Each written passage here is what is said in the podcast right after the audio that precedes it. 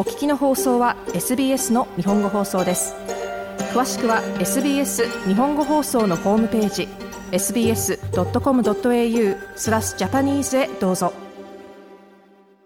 旧ソ連を構成していた国の一つアルメニアの議会が今月国際刑事裁判所 ICC に加盟するために必要となる規定を批准しました。アルメニアとロシアの関係に不協和音が生じています。ICC はオランダのハーグに本部を置き、人道に対する犯罪や戦争犯罪など重大な犯罪について個人を訴追、処罰を行う国際刑事法廷です。アルメニアが ICC に加盟すれば、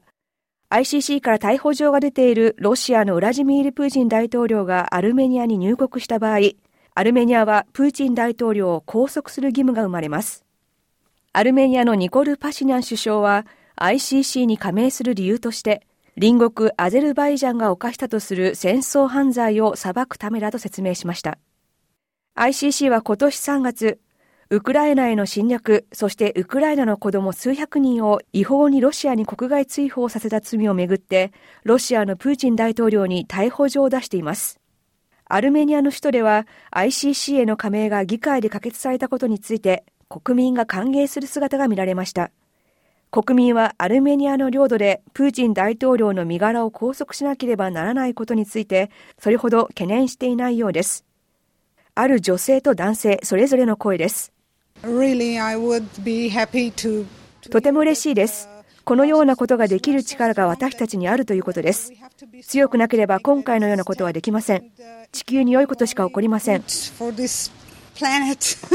女性でした。今後何が起きるか分かりませんが、プーチン大統領か他の誰かがここに来るか来ないかというのは問題ではありません。アルメニアが独立国家であることが示されました。男性でした。ロシアは今年3月、旧ソ連構成国に対して ICC に加盟すれば深刻な結果を招くことになるとして加盟しないよう警告していました。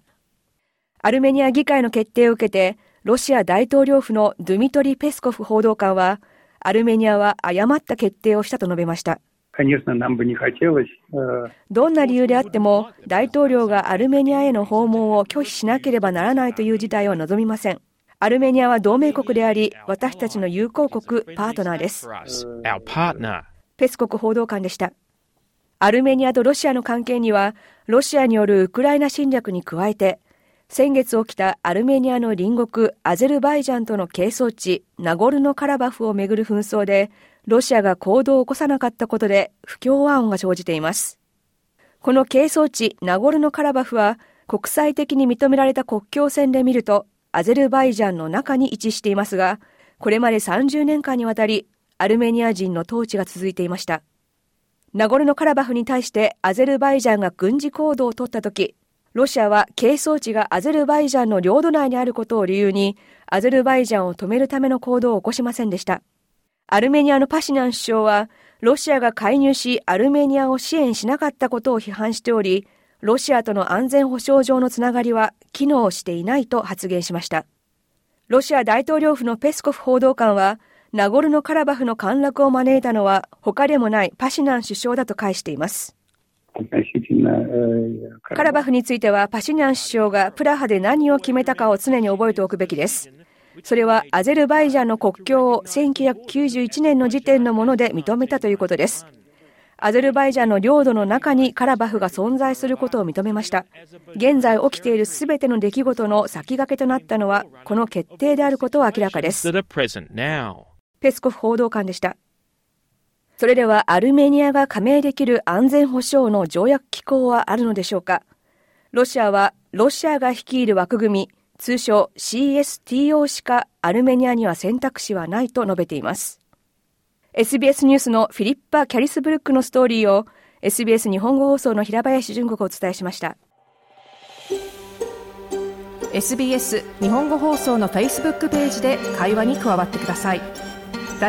いいね」を押してご意見ご感想をお寄せください。